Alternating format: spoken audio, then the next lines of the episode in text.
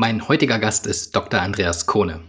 Andreas ist Business Development Manager und in der heutigen Folge besprechen wir zusammen einerseits, was Business Development überhaupt ist und wir gehen darauf ein, wie du berufsbegleitend eine Promotion anfertigen kannst und wie du Fachbuchautor beim Springer Verlag werden kannst. Also ganz viel spannende Themen dabei. Lass uns direkt loslegen.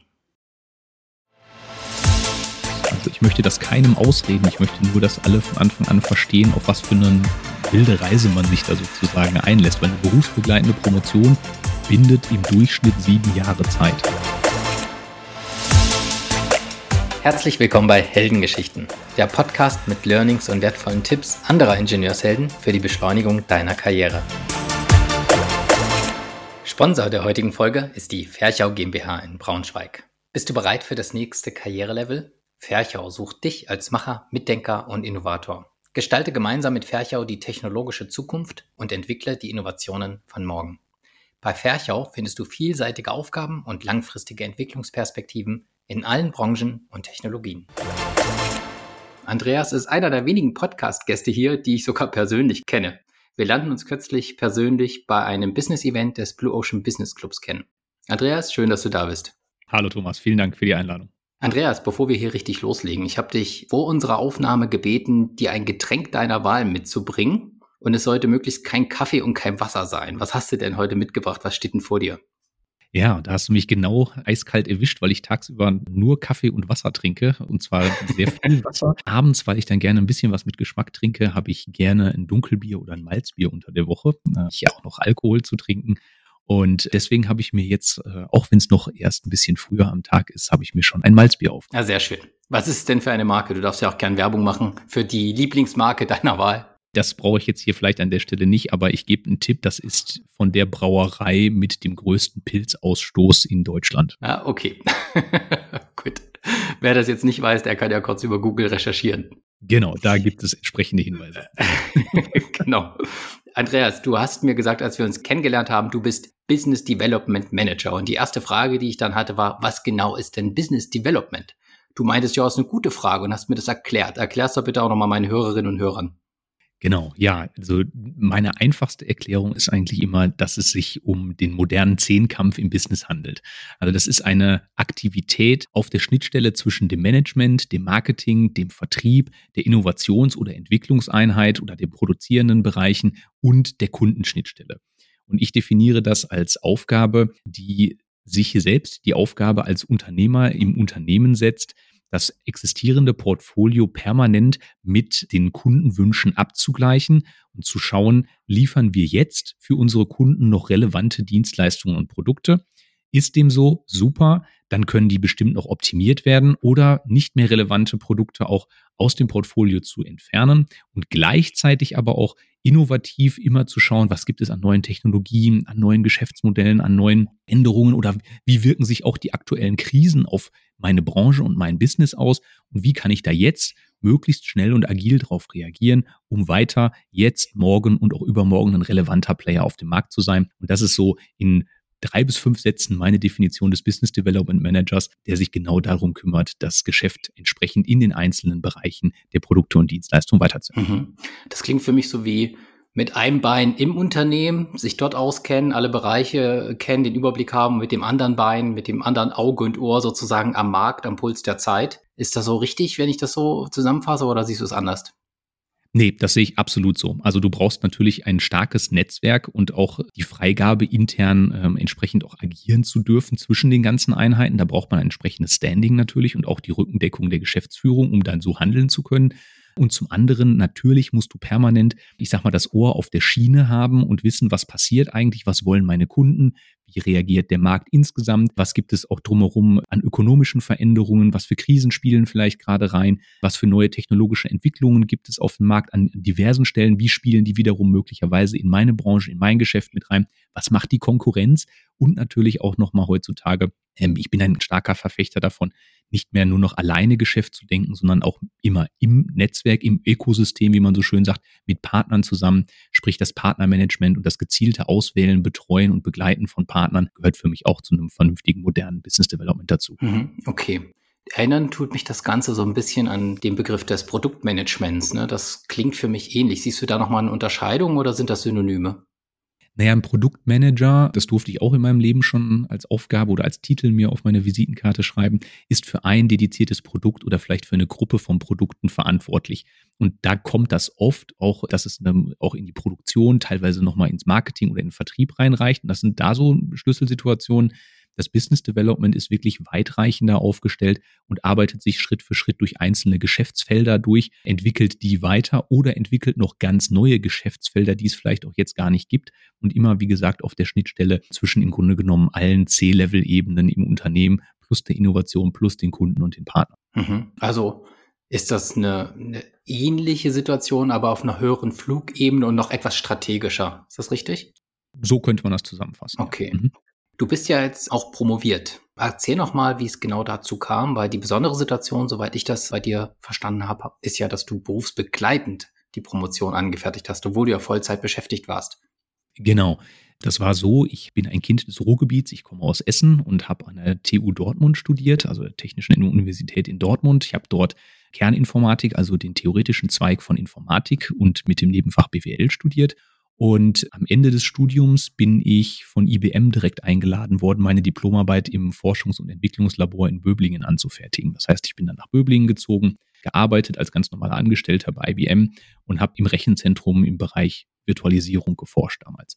Und als ich dann meine Diplomarbeit damals abgeschlossen hatte, konnte ich mir erstmal eine weitergehende Forschungstätigkeit gar nicht vorstellen, sondern ich, ich war jung, ich war dynamisch, ich wollte jetzt Geld verdienen, ich wollte aber auch das, was ich jetzt theoretisch alles mir erarbeitet hatte, umsetzen. Und bin dann zu einem Unternehmen nach äh, Dortmund gewechselt, zu der Firma Materna und habe dort meine theoretischen Kenntnisse im Bereich der Virtualisierung in entsprechende Dienstleistungen überführen dürfen und damals den Bereich ja mit aufbauen dürfen von Anfang an. Das waren sehr spannende Zeiten. Und nach knapp fünf Jahren, das war auch so dann der Umbruch der Zeiten, dass so äh, das Thema Cloud Computing damals aufkam. Das ist jetzt so ungefähr zwölf Jahre her.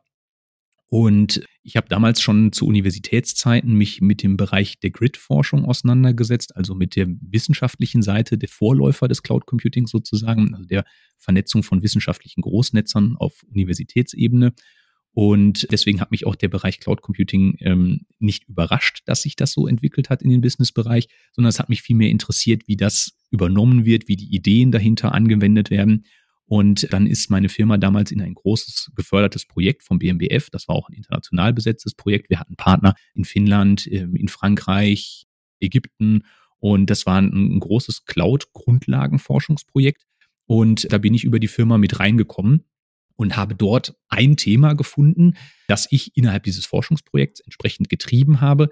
Und gegen Ende des Projekts habe ich aber gemerkt, na, da ist noch so viel zu forschen und ich habe das noch gar nicht auf der Ebene durchdrungen, wie ich mir das gerne wünschen würde. Und ähm, dann habe ich intern erstmal mit meinen Kollegen in der Firma gesprochen und dann auch mit dem Professor, bei dem ich damals auch meine Diplomarbeit geschrieben hatte. Und ähm, ja, wir haben uns dann gemeinsam darauf geeinigt, dass bei dem Thema noch sehr viel Luft ist und dass es da noch viel zu entdecken und zu entwickeln gibt. Ja, so habe ich dann den Entschluss nochmal gefasst, mir dieses Thema nochmal zu nehmen und tiefer zu ergründen. Und dann bin ich wirklich im Cloud-Grundlagenforschungsbereich eingestiegen und habe mich mit unterschiedlichen Algorithmen auseinandergesetzt, die ähm, Cloud-Service-Provider in die Lage versetzen, ja, gewinnbringend Services ihrer Kunden zu betreiben. Da müssen wir jetzt nicht in die Tiefe gehen. Aber das hat sich dann so entwickelt, dass ich gesagt habe, okay, äh, das möchte ich gerne erforschen. Und im ersten Schritt habe ich auch wirklich meine Arbeitszeit in der Firma um zwei Tage reduziert, habe einen Tag in dem Forschungsprojekt weiter geforscht und einen Tag habe ich ein Büro an der Universität gehabt und habe das dann entsprechend miteinander kombiniert. Bin aber dann innerhalb des Unternehmens in meine erste Business Development Position gekommen, also aus dem klassischen Beratungsgeschäft heraus und da hat mein Chef sich gewünscht, dass ich aber bitte wieder zu 100 Prozent arbeite. Und das war dann so mein erster klassischer Moment, den, glaube ich, jeder, der eine Promotion schreibt, hat. Das war mein erster Abbruch sozusagen. Also ich habe mich dann dazu entschlossen, okay, ich mache jetzt den Job und beende jetzt an der Stelle äh, erstmal meine aktive Forschungsarbeit. Ich habe nicht die Promotion an den Nagel gehängt, aber ich habe erstmal aufgehört zu forschen. Und ja, als ich mich dann so ein bisschen eingeschwungen hatte in dem Job und wieder zu 100 Prozent gearbeitet habe, ich weiß, du bist auch promoviert, du kennst das, das ist ja so, wenn du dich einmal in diesen Prozess begeben hast, gibt es ja diesen, Hintergrundprozess, man nennt ihn auch vielleicht den, den kleinen Teufel auf der Schulter oder so, der immer sagt, hey, du könntest doch noch was machen und ja. das ist doch gerade so spannend. Und äh, mhm. ja, der hat dann bei mir auch wieder zugeschlagen und so, dass ich dann auch in Absprache mit meiner Frau gesagt habe, okay, ich mache das jetzt abends und am Wochenende und im Urlaub, aber ich möchte das gerne noch weitertreiben. Okay. Und so hat sich das dann weiterentwickelt. Das ist ja durchaus herausfordernd, das so berufsbegleitend dann auch durchzuziehen. Ne? Das ist letztlich auch so eine Art Marathon, sage ich immer, so eine Promotion. Mhm. Wenn du jetzt anderen einen Tipp geben solltest, die vielleicht auch berufsbegleitend mit diesem Gedanken liebäugeln, was können die denn machen, damit das gelingt? Ich würde erstmal sagen, macht euch in Ruhe darüber Gedanken, was euer Treiber dahinter ist. Also ich möchte das keinem ausreden. Ich möchte nur, dass alle von Anfang an verstehen, auf was für eine wilde Reise man sich da sozusagen einlässt, weil eine berufsbegleitende Promotion bindet im Durchschnitt sieben Jahre Zeit. Ich habe nur fünf Jahre gebraucht und war damit sehr schnell mit dabei. Und das ist natürlich auch in einer Zeit, wo es dann möglicherweise im Leben interessante Themen gibt, wie Heirat, äh, erste Kinder, Hauskauf, Wohnungskauf, Umbauarbeiten, was auch immer dann alles so ansteht. Das kann man möglicherweise ja auch vorher noch gar nicht so richtig planen. Und dann kommt das Leben dazwischen. Und dann ist es natürlich sehr schade, wenn man dann eine Forschungsarbeit, die dann vielleicht auch schon relativ weit gedrungen ist, nicht mehr weiterführen kann. Also es gibt einfach viele Überlegungen dahinter und mir geht es im ersten Schritt erstmal darum, dass das Wichtigste, der wichtigste Treiber sollte die intrinsische Motivation und das wirklich tiefe Interesse am Thema sein. Weil diese Motivation muss dich wirklich fünf Jahre, sieben Jahre, vielleicht auch acht Jahre tragen, dass du dich ganz, ganz tief mit diesem Thema auseinandersetzt.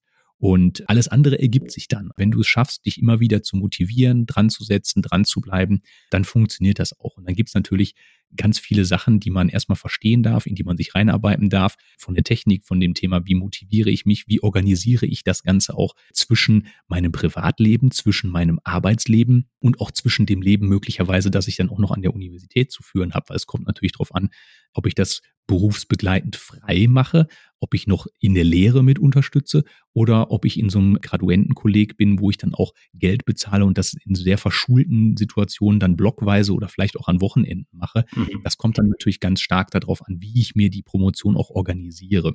Und ich bin in den letzten Jahren so oft gefragt worden, wie ich das gemacht habe, wie ich das organisiert habe, wie ich das für mich selbst in meinem Leben hinbekommen habe, dass ich dann ein eigenes Modell daraus entwickelt habe, das ich ähm, Work-Life-PhD-Balance genannt habe. Also wenn man sich das mal bildlich vorstellt, die, die Leute, die nochmal berufsbegleitend promovieren, sind ja jetzt, ich, ich sag mal, nicht gerade die Underachiever im Beruf. Das heißt, die geben eh schon Gas und wollen nochmal mhm. auf der Karriereleiter nach vorne kommen. Und dann ist möglicherweise die Promotion der nächste große Schritt, der dann da angezielt wird. Ja, dann ähm, ist es so, dass das natürlich nochmal sehr anstrengend ist und die Waage, wenn man dann diese klassische Work-Life-Waage sich mal vorstellt, die ist meistens eh schon etwas im Ungleichgewicht in Richtung der Arbeit. Und jetzt ist es aber nämlich nicht so, das ist meine eigene Erfahrung, dass durch eine Promotion einfach noch mehr Gewicht auf die Arbeitsseite gelegt wird, sondern in meinem Bild hänge ich noch eine dritte Waagschale da dran. Und äh, mhm. jeder weiß, wenn ich in ein System mit drei Elementen komme, ja, also ist es natürlich unglaublich wichtig und das wichtigste Thema, finde ich, ist die intrinsische Motivation. Also ich muss wirklich Spaß an dem Thema haben und ich muss mir bewusst sein, dass ich mich mit diesem Thema die nächsten fünf, sieben, acht Jahre auseinandersetze und dass ich mich immer wieder dazu motivieren muss, dieses Thema anzugehen. Und ähm, dazu habe ich dieses Modell der Work-Life-PhD-Balance entwickelt, weil ich sage, dass ähm, ich zusätzlich zu dieser Waage, die es eh schon vielleicht ein bisschen im Ungleichgewicht Richtung Job ist, nicht nur noch mehr auf die Seite der Waagschale der, des mhm. Jobs drauf werfe, sondern ich hänge mir noch eine dritte Schale dran. Und jeder, der sich mal ein bisschen äh, mit so Systemen mit drei Varianten auseinandergesetzt hat, mit drei Variablen, der weiß, dann kommen wir in chaotische Zustände. Und das auszubalancieren, ja. das ist die große Kunst während einer berufsbegleitenden Promotion. Und äh, meine ganzen Erfahrungen, die ich da gesammelt habe, die habe ich jetzt in einem Kurs zusammengefasst und der wird bald mhm. unter phd-academy.de zur Verfügung stehen. Und ähm, wer da Interesse hat, kann auch gerne schon an info at phd-academy mir schreiben und ähm, das wird Anfang nächsten Jahres an den Start gehen und dann werde ich mit einem Videokurs und auch Beratung, ja, Studenten oder berufsbegleitenden Promoventen da auch helfen. Super. Also du wirst dann als Consultant, als Berater sozusagen andere auch dabei unterstützen, die das auch vorhaben. Genau. Okay. Ja, das, was du sagst, das kann ich auch nur unterschreiben. Letztlich braucht es ein Ziel, das einen so magnetisch anzieht, so motiviert, dass man eben auch bereit ist, die Hindernisse und Widerstände zu überwinden, die einen zwangsläufig auf dem Weg begegnen werden. Ne? Und das funktioniert eigentlich nur, wenn man wirklich ein Ziel hat, was man selber so geil findet, sage ich mal, äh, ja. dass man dann eben auch bereit ist, diese diese Hindernisse und Widerstände in Kauf zu nehmen und zu überwinden. Definitiv. Und äh, der, der Doktortitel ist natürlich auch eine, eine Anerkennung dieser Leistung. Also es geht natürlich um den Beweis der tiefen wissenschaftlichen Arbeit in deinem Themengebiet, aber es geht natürlich vor allem auch am Ende darum, dass du das verteidigen kannst, was du dort geschaffen hast und dass du zeigst, dass du es wirklich über einen langen Zeitraum aus einer eigenen Motivation heraus schaffst, dich auf einer nachgewiesen wissenschaftlichen Ebene mit einem Thema zu beschäftigen. Und das muss dann wirklich auch für dich, ein, ja, du hast gesagt, ein ganz starker Magnet sein, sonst funktioniert das einfach nicht. Ja, ganz genau. Andreas, du bist ja eine vielfältige Persönlichkeit und nicht nur ein promovierter Ingenieur, sondern du bist ja auch noch Fachbuchautor. Und nicht nur irgendwo, sondern beim recht renommierten Springer Verlag. Und dort, ja, produzierst du ja Fachbücher am, am Fließband, kann man fast schon sagen. Wie viele Bücher hast du denn bis jetzt geschrieben? Bis Ende des Jahres werden es zwölf abgeschlossene Buchprojekte sein. dann habe ich in anderen Projekten noch Texte auch beigesteuert. Da komme ich jetzt nicht auf 16 Projekte oder sowas irgendwie. Ja, in den letzten zehn Jahren. Okay, wie kam es denn, wie kam es denn dazu? Erstens, wie kamst du auf die verrückte Idee, ich, ich muss jetzt auch noch Bücher schreiben? Und zweitens, wie kamst du dann eben auch äh, in diese privilegierte Situation, das für den Springer Verlag tun zu dürfen? Also Bücher schreiben, das wollte ich schon lange. Also ich habe als kleines Kind schon angefangen, meinen ersten Fantasy-Roman zu beginnen, noch auf der Schreibmaschine des Vaters. Der ist nie fertig geworden, aber ich wollte immer schon mal schreiben. Das hat sich, hat sich immer schon so ein bisschen ergeben. Und ich habe dann auch in meiner Zeit als Berater viel veröffentlicht bei Fachmagazinen, auf Online-Magazinen, bei Blogs und so weiter.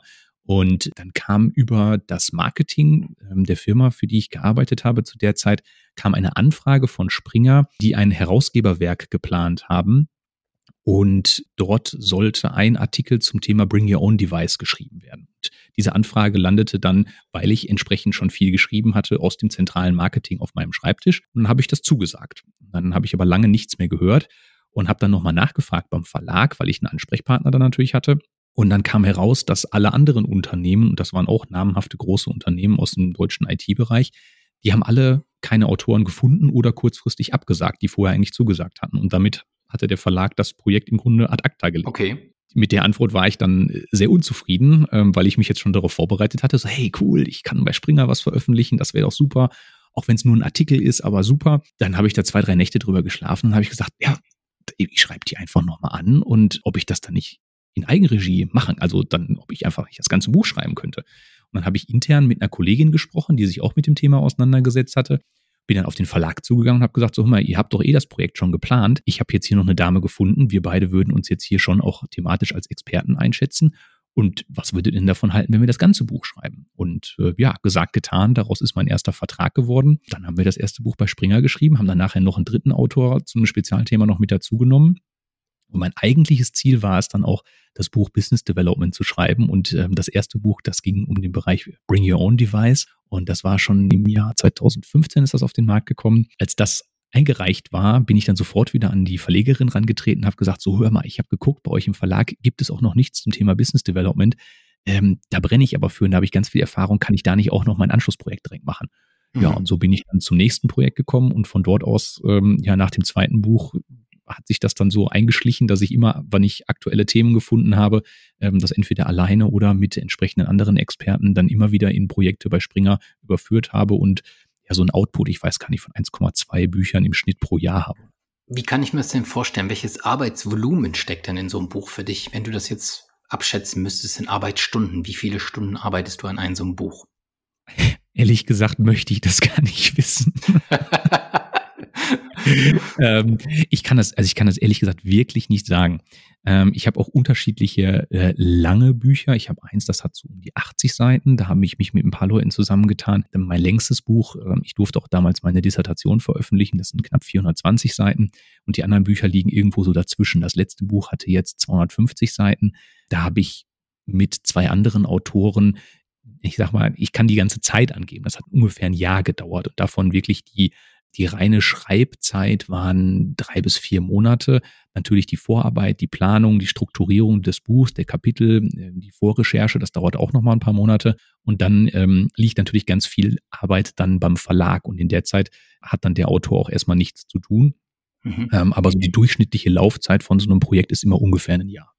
Okay. Jetzt sagen vielleicht andere Hörerinnen und Hörer, Mensch, das klingt klasse, das kann ich eigentlich auch. In mir steckt auch so viel Wissen, das möchte ich mit der Welt gern teilen über meinen Blog hinaus oder über meinen Social Media Account.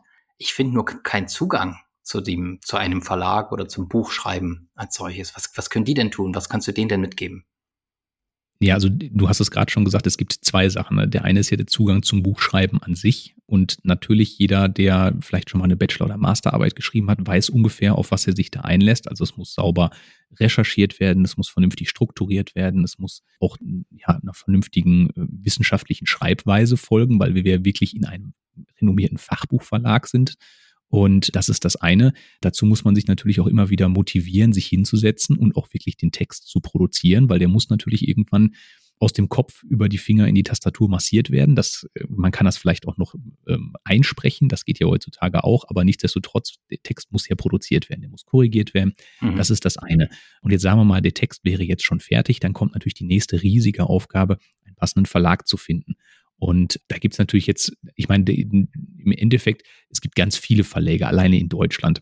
Aber für meinen speziellen Bereich, ich sag mal bei mir, ich schreibe IT und Management Fachbücher, da wird die Auswahl natürlich schon wieder relativ eng. Das heißt, die kann man meistens so an ein, zwei Händen abzielen, auch wenn man sagt, ich schreibe eine spezielle Klasse an äh, anderen Romanen oder ich möchte ein Gedichtband veröffentlichen. Also dann kann man ja schon sehr viele Verlage erstmal ausschließen und dann muss man wirklich sich anschauen, was erwarten diese Verlage eigentlich von mir. Ne? Es gibt eine ganz klare Vorgabe, wenn ich mich dort als neuer Autor bewerbe, wie muss so ein Exposé aussehen. Also im Grunde genommen ist das wie so ein Businessplan, den ich für den Verlag schreibe, indem ich mich und das Buch so interessant an den Verlag verkaufe, dass die sagen, okay, uns ist es unsere Seite des Invests wert, dieses Risiko einzugehen, mit einem unbekannten Autor mal loszugehen. Mhm. Und ähm, da muss man zum einen viel Zeit mitbringen ähm, und auch eine hohe Toleranzgrenze der Absage gegenüber haben. Also im Schnitt, wenn ich zehn Verlage anschreibe, bekomme ich von sieben gar keine Antwort, von drei bekomme ich die Antwort, wir melden uns irgendwann und einer meldet sich dann vielleicht nach drei bis fünf Monaten irgendwann und vielleicht dann sogar auch nochmal mit einer Absage. Und dann fängt man wieder von vorne an. Aber in der Zwischenzeit weiß man nie, woran man so richtig ist. Also das kann das erste Mal in einen neuen Verlag reinkommen, kann sehr frustrierend sein, wenn man nicht schon vorher irgendwo veröffentlicht hat ähm, die Ausbildung zum Fachbuchautor. Ne, das wird bei mir auch noch ein entsprechender Online-Kurs werden, den wird es im nächsten Jahr auch geben. Da einfach gerne an info at Andreas Krone äh, eine Mail schreiben, also andreaskrone.de oder über meine Homepage einsteigen oder über LinkedIn bin ich natürlich auch zu erreichen unter Andreas Krone ganz normal in meinem Namen zu finden und dann einfach mir eine Nachricht schreiben und dann können wir darüber reden. Ja, ich kann die, die genannten Links und auch dein Profil gern auch nochmal hier in den Show Notes direkt unter der Folge verlinken. Und darüber haben dann alle Hörerinnen und Hörer auch Zugang direkt zu deinem Profil beziehungsweise deiner Website. Super, vielen Dank. Vielleicht noch eine ergänzende Frage dazu. Du bist ja jetzt Springer, Autor, aber viele sind ja inzwischen auch schon dazu übergegangen, als Selbstverleger sozusagen tätig mhm. zu werden. Da gibt es ja beispielsweise auch über Amazon oder mhm. andere relativ leicht die Möglichkeit, das im Eigenverlag zu tun. Hast du dazu Erfahrung? Mhm. Kannst du das empfehlen oder gibt es Dinge, die da zu beachten sind aus deiner Sicht? Ich meine, du hast es jetzt selbst nicht gemacht, aber kannst du dazu was sagen? Na, ich habe doch dazu gerade so. auch ein Projekt abgeschlossen, ähm, wo ich einen entsprechenden Text beigesteuert habe, wo wir das gemeinsam mal ausprobiert haben. Mhm. Äh, bei Books on Demand haben wir das mal gemacht. Ja, das ist ein total spannendes Konzept, weil heutzutage damit mehr oder weniger jedem die Welt des Autorwerdens offen steht oder des Autorinwerdens offen steht.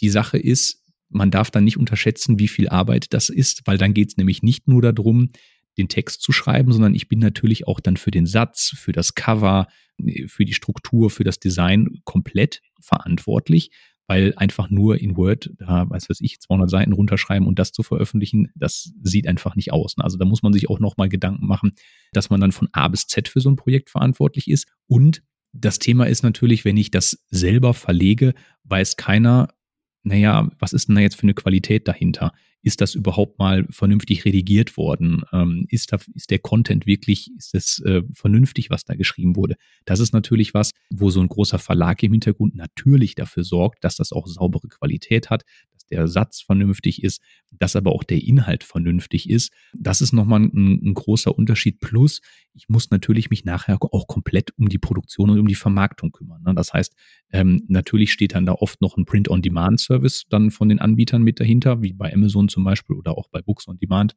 die dann das, das Buch, wenn es bestellt wird, produzieren, live und dann verschicken. Nichtsdestotrotz steht es halt nirgendwo und wird nicht beworben. Und wenn ich dann zum Beispiel sage, ich schreibe bei Amazon, möchte das da entsprechend bewerben, naja, dann darf ich halt auch beim Amazon direkt wieder entsprechende Münzen einwerfen. Oder ich muss das mit eigenen Kampagnen über meine Homepage, über meine Social Media Reichweite, wie auch immer, vermarkten. Wenn man bei einem großen Verlag schreibt, übernimmt der natürlich auch in großen Teilen das Marketing, sorgt dafür, dass ich eine eigene ISBN-Nummer bekomme, dass das in den entsprechenden Buchhäusern entsprechend ausgestellt wird, dass ich auf Messen vielleicht mal in einem Regal liege, wenn das thematisch passt und dass ich, wenn jetzt zum Beispiel Springer mal als Beispiel nehme, dass das gleichzeitig als Printbuch rauskommt, dass es als E-Book rauskommt und dass es aber auch, und das kennst du wahrscheinlich als äh, Promovierter auch, dass es dann bei Springer Link zum Beispiel auch allen Hochschulen und Universitäten weltweit zur Verfügung gestellt wird. Und das ist natürlich auch nochmal nicht zu verachten. Und das kann ich natürlich alles im, im Print on Demand, wenn ich das selber mache, schwerlich selber erreichen. Mhm, okay. Also ich fasse mal zusammen, es ist durchaus möglich, das selber zu machen, aber der damit verbundene Zusatzaufwand, um das auch in der gleichen Professionalität zu tun, ist beachtlich. Das kann man so sagen. Es hat alles seine Vorteile, weil ich auch schnell mal eben ein Buch produzieren kann. Also wenn ich sage, ich brauche jetzt zu einem speziellen Event irgendwie ein Buch, das muss 80 Seiten plane ich ungefähr. Und dann habe ich das aber auch selber in der Hand. Wenn ich einen Verlag dabei habe, dann kommen die ganzen Verlagsprozesse, dann kommt das Ver äh, Vertragsmanagement und so weiter dazu. Das frisst natürlich auch alles Zeit, die ich auch nicht beeinflussen kann. Und wenn ich das selber mache, dann kann ich das natürlich selber steuern. Klar, dann ist man auch agiler und schneller. Exakt. Um das Thema Buch vielleicht jetzt noch abzurunden und abzuschließen. Du hast ja vermutlich nicht nur Bücher geschrieben, sondern das eine oder andere auch gelesen. Gibt es ein Buch, das dich selbst, wo du jetzt sagst, im Nachgang am stärksten beeinflusst hat? Und ja, welches würdest du vielleicht unseren Zuhörern auch mit unbedingt ans Herz legen, was sie auch mal lesen sollten?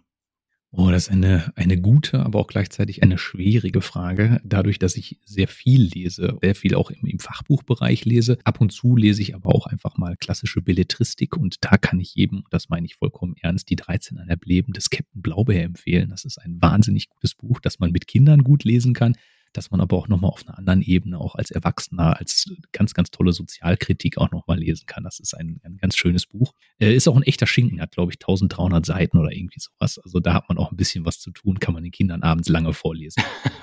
Okay. Genau, und ansonsten Fachbücher, ja, die, die sind so breit gestreut, da habe ich jetzt eigentlich gar keins, wo ich sofort sage, oh, das muss aber irgendwie jeder lesen. Klassiker sind natürlich irgendwie so Think and Grow Rich und mit so den, den mhm. im Grunde genommen alles, was an Beratungsliteratur danach kommt, irgendwie hat da abgekupfert auf die eine oder andere Art und Weise. Also alles, was man sich so an modernen Beratungsbüchern, Business-Tipps-Büchern irgendwie anschaut, wenn man das einmal gelesen hat, dann äh, überrascht einen der Rest, glaube ich nicht. Das ist dann so ein bisschen alter Wein in neuen Schläuchen dann. Okay, also zum Mitschreiben Captain Blaubeer und Napoleon Hill sind deine Empfehlungen. Verstanden. genau. okay, sehr schön. Vielleicht zum Abschluss dieser Folge noch eine letzte Frage.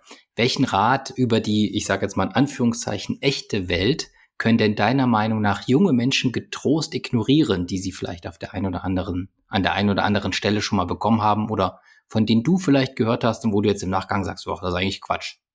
Ne, Quatsch ist es nicht, aber ich glaube, mit, mit 25 schon zu wissen, wo ich mit 50 oder mit 40 bin und das genau zu, durchzustrukturieren und sich einen genauen Lebensplan zu machen, das ist ein Rat, wo ich sage, wer, wer den bekommt, der sollte sich getrost einfach mal auf das Leben einlassen und ähm, einfach mal mit Spaß in der Arbeit das erleben, was es da zu erleben gibt. Und wenn sich andere Chancen ergeben, die ich mir dann in dem Moment vielleicht mit dem, was ich vorher gemacht habe, erarbeitet habe, beherzt zugreifen, ausprobieren, Kontraste für sich selber entwickeln, um dann zu entscheiden, will ich davon mehr, dann machen, wenn nicht, habe ich das aber bewusst entschieden und dann ergibt sich über die Zeit einfach etwas, wo dann auf magische Art und Weise mehr draus entsteht, mehr Chancen draus entstehen. Und ich sage allen, guckt, dass ihr Chancen kreiert und wenn ihr daran Spaß habt, dann greift darauf zu und plant nicht immer alles von A bis Z. Super. Inspirierende Gedanken, sich auf das Unbestimmte ein Stück weit auch einlassen zu können. Andreas, es war eine super spannende Folge. Vielen Dank, dass du heute dabei warst. Gerne, Thomas. Hat mich sehr gefreut. Vielen Dank. Dankeschön. Super, dass du eingeschaltet hast und bis jetzt dabei warst. Wenn du etwas für dich mitnehmen konntest, dann klick doch gleich auf Abonnieren, damit du keine Folge mehr verpasst. Empfehle den Podcast auch gern deinen Freunden und Kollegen weiter. Noch mehr Tipps für deine Karriere findest du übrigens auf meiner Webseite www.ingenieurshelden.de. Schau gerne mal vorbei. Bis zum nächsten Mal, dein Thomas.